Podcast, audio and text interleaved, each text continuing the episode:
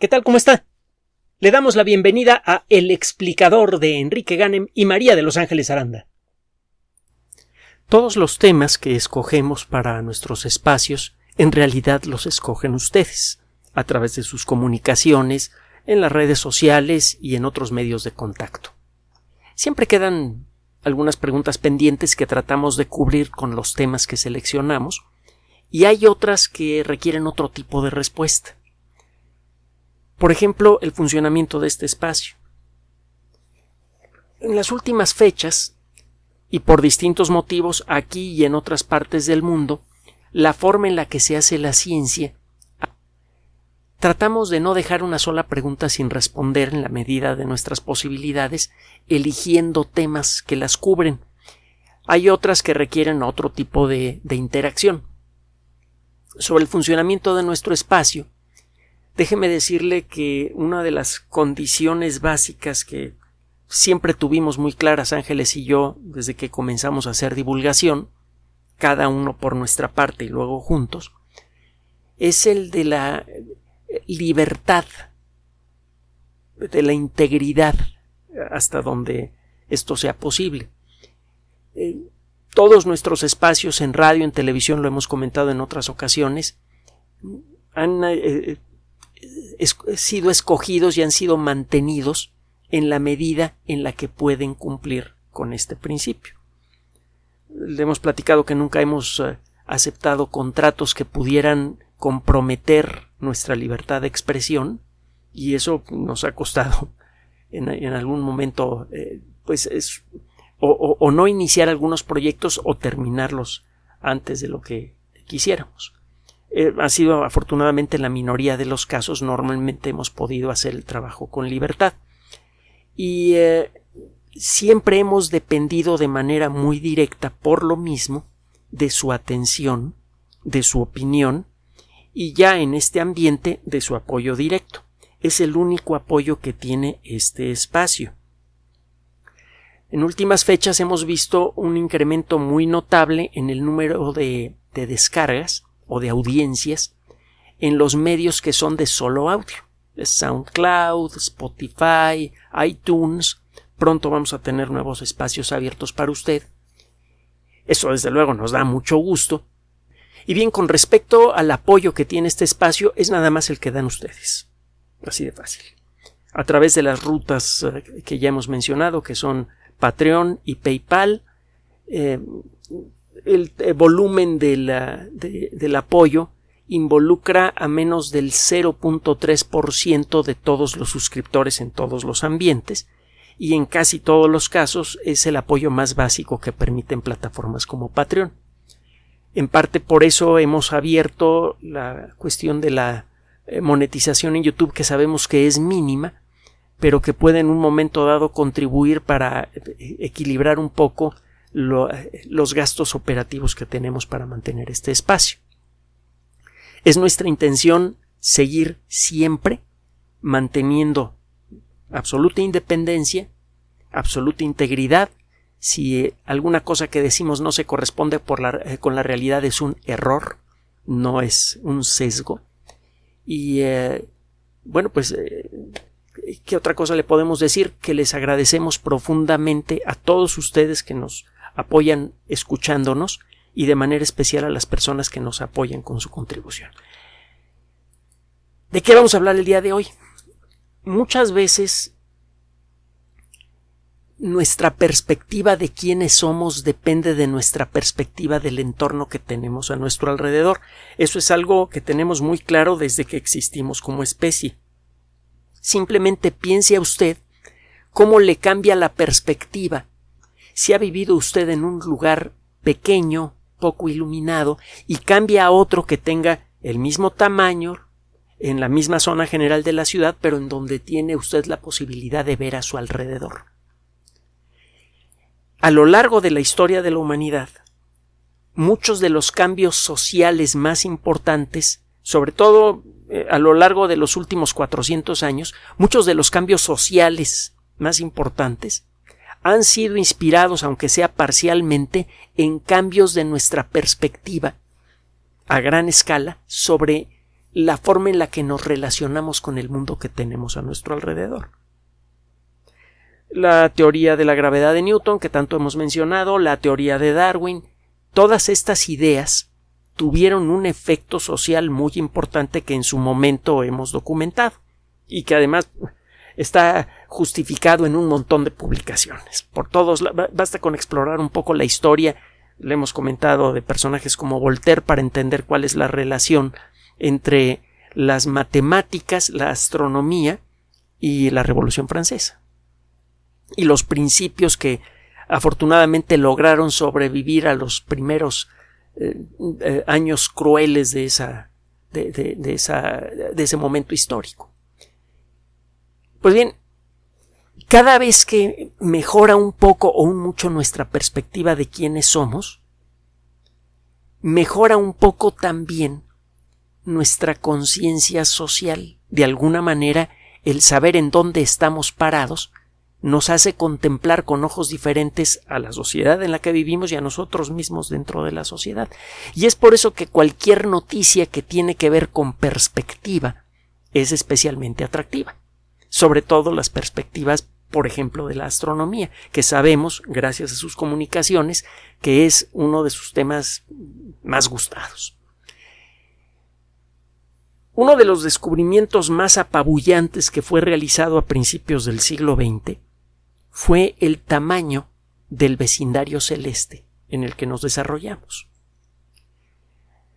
En, los, las primeras dos décadas del siglo XX, por una parte, descubrimos en buena medida gracias al trabajo de Edwin Hubble, apoyado en el trabajo de algunas mujeres astrónomas excepcionales, descubrimos, eh, le decía, la existencia de galaxias.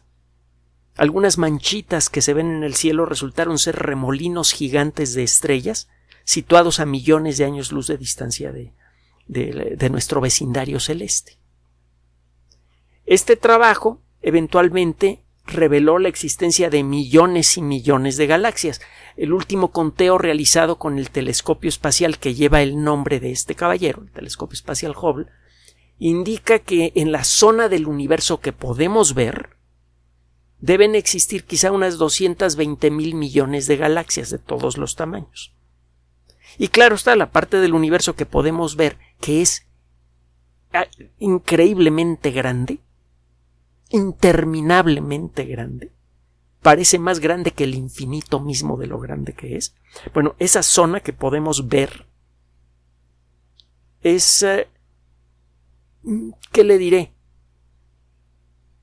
tan pequeña en relación a lo que podría ser el total del universo, si es que el universo es finito, que todavía no lo sabemos. Pero si el universo es finito, la parte que podemos ver del universo es más pequeña al universo total que un grano de arena en relación a todas las playas que hay en la zona general de Acapulco, comenzando por el revolcadero y terminando por pie de la cuesta. Si no lo conoce, pues ahí tiene usted eh, eh, Google Maps y otras herramientas para hacer una visita virtual. Ese fue un descubrimiento importante. Y otro descubrimiento importante que sucedió en paralelo y por una persona que por cierto se sacó unas chispas espantosas con Hubble, que parece que era algo más o menos fácil de, de hacer, cuando menos eh, eh, con algunos de sus colegas Hubble eh, era a, veces un poco ácido, aunque parece que como profesor de español era una persona bastante decente. Debe usted saber que Edwin Hubble fue profesor de español y bueno y muy querido por sus alumnos. Pero bueno, regresando al tema, un descubrimiento paralelo que fue realizado por las mismas fechas por una persona que cada vez que le mencionaban el nombre de Hubble casi casi aventaba mordidas, reveló que el vecindario celeste en el que vivimos es también titánico por sí mismo. Eh, Harlow Shapley, le he platicado en más de una ocasión su historia, quería ser periodista, llegó a la Universidad de Harvard, me parece, eh, con ganas de inscribirse a periodismo, llegó tarde y eh, dijo, bueno, pues no me voy a esperar otro año para meterme a la universidad. Una vez que lo aceptan a uno en esta universidad es fácil cambiar de carreras, pues me voy a meter a la primera carrera que aparezca en la lista de las carreras disponibles. A, astronomía, vámonos a esa. Y le he comentado también que con el paso de los años se convirtió en un astrónomo de primerísima línea y también en un gran entrevistador y divulgador en radio y televisión. En primero en radio y luego cuando apareció la televisión en televisión. En YouTube puede usted encontrar algunas de las entrevistas que hizo Harlow Shapley a personalidades del mundo de la política, de la economía y de la ciencia. Y por cierto, escribió un libro chiquito, muy bonito, que tenía el Fondo de Cultura Económica, ojalá y lo tenga todavía, se lo he mencionado varias veces, se llama De Estrellas y Hombres. Y es el primer libro en donde de manera explícita, hasta donde lo sabemos nosotros, se ofrece una idea que luego repite y mejora desde luego Carl Sagan en sus trabajos. Eh, la idea de que el ser humano es la materia del universo contemplándose a sí misma. Vale la pena buscar las cosas que hizo Harlow Shapley. Bueno, Shapley demostró que nuestra Vía Láctea es un objeto lenticular, plano, que tiene un diámetro de cuando menos 100.000 años luz. Suena poquito, en comparación a la distancia a otras galaxias, pero 100.000 años luz es una distancia vastísima. Un año luz es indistinguible del infinito para nosotros como individuos. Un año viajando a la velocidad de la luz Estamos hablando de más de 100.000 unidades astronómicas y la unidad astronómica es la distancia promedio Tierra-Sol que un avión comercial a toda velocidad cubre viajando en línea recta y a velocidad constante, a mil kilómetros por hora, en 18 años aproximadamente. Esa es una unidad astronómica, un año luz son más de 100.000 unidades astronómicas. Y el diámetro de la Vía Láctea, de la parte visible de la Vía Láctea es de 100.000 años luz. Parece que es más grande si consideramos el rollo de la materia oscura, que lo discutiremos en otra ocasión.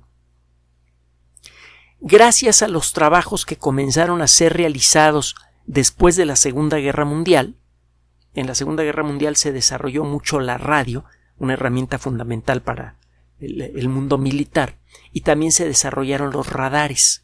Los ingleses fueron los primeros en desarrollar radares. La tecnología del radar involucra enviar pulsos muy cortos y muy precisos de ondas de radio e involucra también crear detectores muy sensibles para poder capturar los débiles ecos producidos por estos pulsos de ondas de radio cuando golpean en un objeto metálico lejano, por ejemplo un avión. Se necesita un sensor muy eh, capaz de detectar señales muy tenues.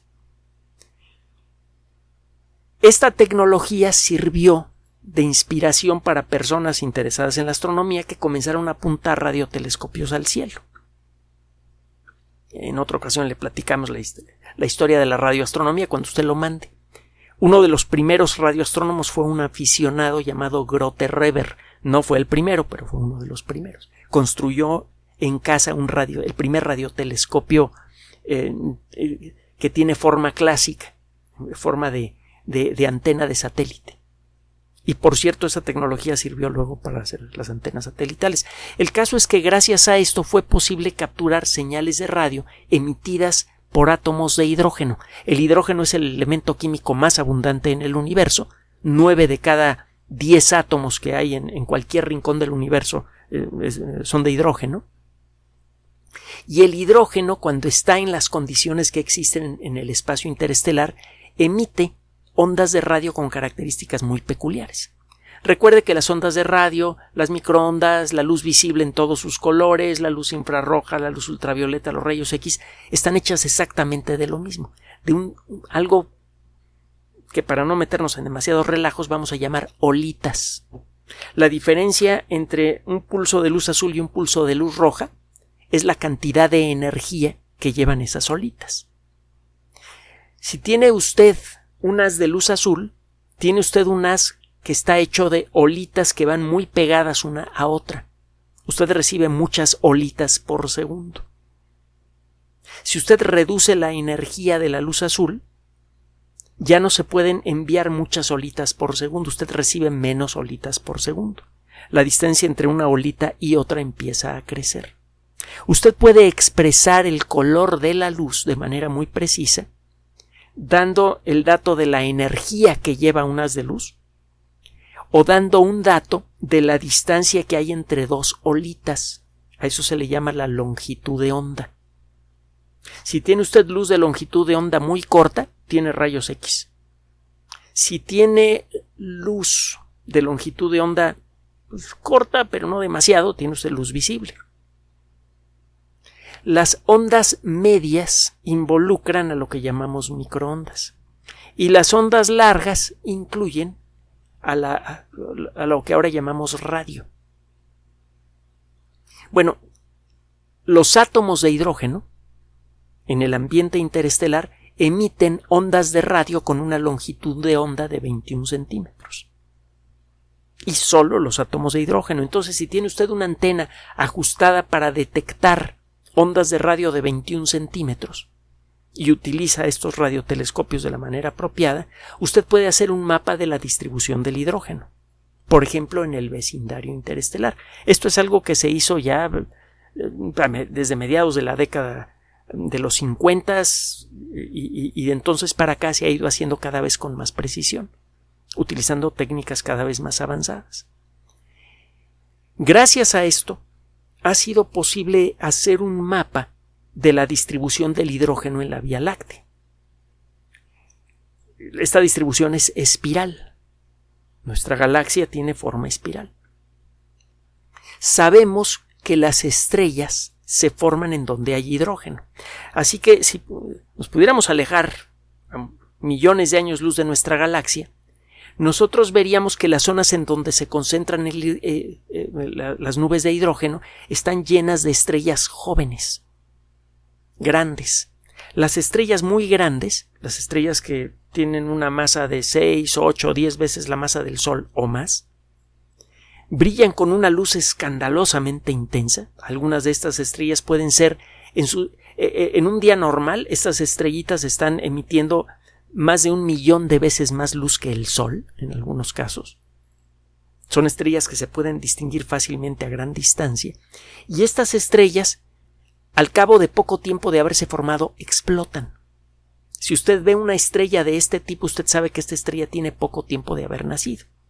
Bueno, si tiene usted nubes ricas en hidrógeno, es normal encontrar en ellas una gran cantidad de estas estrellas azules superbrillantes. Son estrellas que se están formando y que no tienen el tiempo suficiente para salirse de estas nubes de gas antes de reventar. Si usted ve una fotografía de una galaxia, verá los brazos espirales muy bien delineados, gracias a que en estos brazos espirales que están llenos de hidrógeno están naciendo estrellas mucho muy brillantes. Y estas estrellas solamente emiten luz mientras están dentro de estos brazos espirales, mientras están dentro de estas zonas ricas en hidrógeno. Al cabo de poco, eh, en, en los 3, 5, 10 millones de años que viven estas estrellas, no se alcanzan a salir de las nubes de gas eh, de donde nacieron. Entonces, si usted mira una galaxia y ve un brazo espiral lleno de estrellas muy brillantes, usted sabe que allí hay hidrógeno. Se han hecho estudios en donde se ve que, también coinciden eh, los brazos cargados con estrellas jóvenes y, grandes con los brazos invisibles de hidrógeno que se pueden detectar con ondas de radio y resulta que sí, que coinciden muy bien. Y lo mismo pasa en nuestra galaxia. Bueno, gracias a eso ha sido posible empezar a estudiar desde hace algunas décadas cómo es el vecindario del Sol. Llegamos a creer que el Sol se encontraba entre dos grandes brazos espirales de nuestra galaxia. Uno de estos brazos se llama el brazo de Sagitario y el otro se llama el brazo de Perseo. Se llaman así porque las zonas del cielo en donde se hicieron los estudios que permitieron detectar la presencia de estas de estos brazos cargados con hidrógeno y con estrellas jóvenes se encuentran uno en la constelación de Sagitario, el brazo espiral que está hacia el centro de nuestra galaxia, digamos, y el otro brazo espiral, el que da hacia el otro lado, hacia afuera de la galaxia, eh, se detectó por estudios que se hicieron en la zona general de la constelación de Perseo. Nuestro Sol está en lo que creímos que era una especie de subbrazo espiral pequeño que se llama el brazo de Orión. Creíamos que vivíamos en una zona, eh, pues, eh, en una especie de suburbio dentro de la galaxia, poco, eh, con, poca densidad estelar. Y un estudio reciente, más bien una pequeña colección de estudios recientes, y uno de ellos publicado hace muy poco tiempo, han permitido cambiar esta perspectiva. Resulta que a la hora de hacer estudios más precisos de las zonas en donde realmente se concentra el hidrógeno, nos dimos cuenta que la zona en la que vivimos es un brazo espiral muy largo que tiene como cuando menos 16.000 años luz de largo. Hay eh, indicaciones generadas por estudios todavía más recientes, algunos de ellos que están a punto de ser publicados, que sugieren que el brazo local, en donde, en donde vivimos, tiene 26.000 años luz de distancia, de, de tamaño, perdón. En este brazo espiral encontramos muchas estrellas ultrabrillantes que creíamos que pertenecían a otros brazos espirales de nuestra galaxia. Este descubrimiento eh, puede usted encontrar algunos comentarios, un, estudio editorial en, en, revistas como Astrophysical Journal.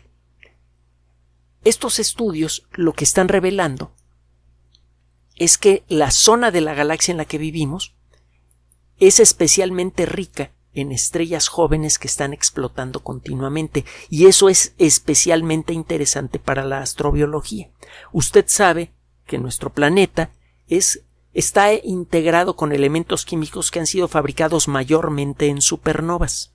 Hay mucho hidrógeno en la Tierra, pero qué carambas, hay un montón de silicio, de aluminio, de hierro y de otros elementos que son cocinados en el interior de estrellas y que solamente pueden salir de ellas si las estrellas explotan.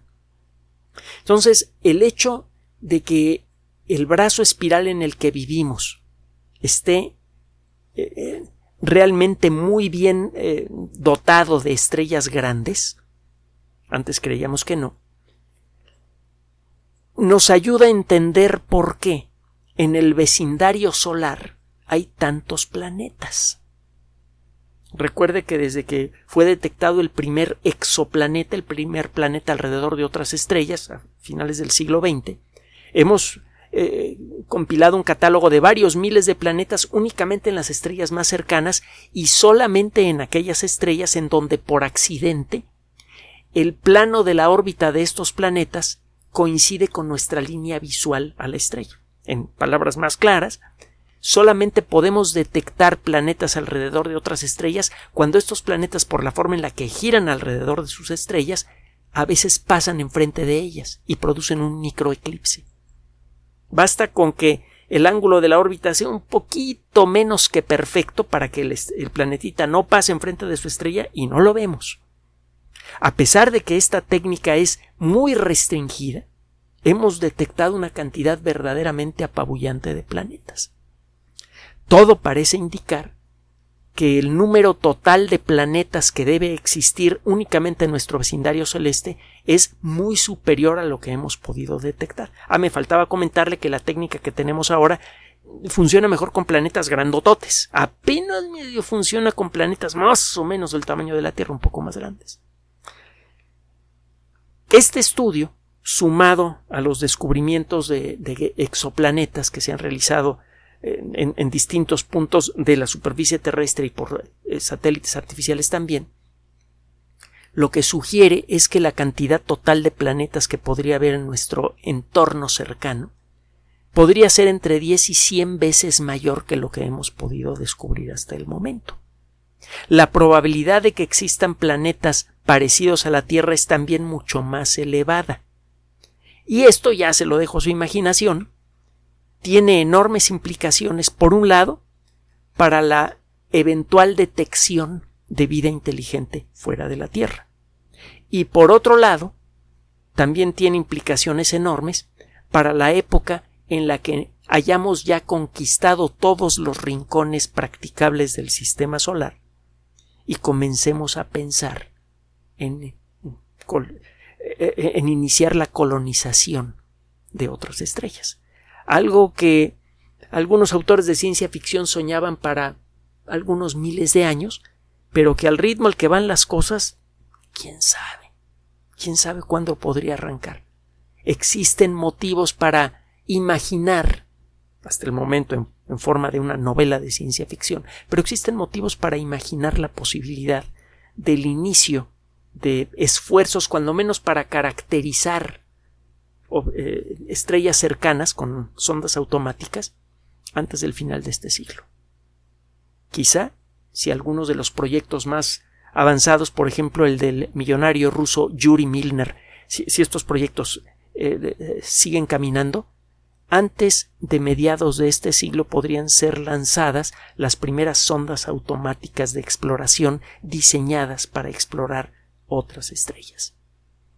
Y ya sabe cómo fue aquí en el sistema solar. Aquí lanzamos primero sondas automáticas de exploración y ahora estamos a punto de seguir sus pasos. Esto podría suceder de nuevo, pero con las estrellas cercanas al sistema solar en uno o dos siglos más. Gracias por su atención. Además de nuestro sitio electrónico www.alexplicador.net, por sugerencia suya tenemos abierto un espacio en Patreon, el explicador Enrique Ganem, y en PayPal, el explicador patrocinio por los que gracias a su apoyo sostenemos este espacio. Puede usted descargar gratuitamente estos audios en formato MP3 en Spotify y en iTunes como El Explicador sitio oficial y en SoundCloud como El Explicador y con formato de video en YouTube en El Explicador sitio oficial. Recuerde nuestras redes sociales de siempre, Twitter Enrique-Ganem y en Facebook Enrique Ganem sitio oficial, El Explicador y los grupos que usted ya conoce. Finalmente, el explicador siempre somos María de Los Ángeles Aranda y Enrique Ganem. Gracias.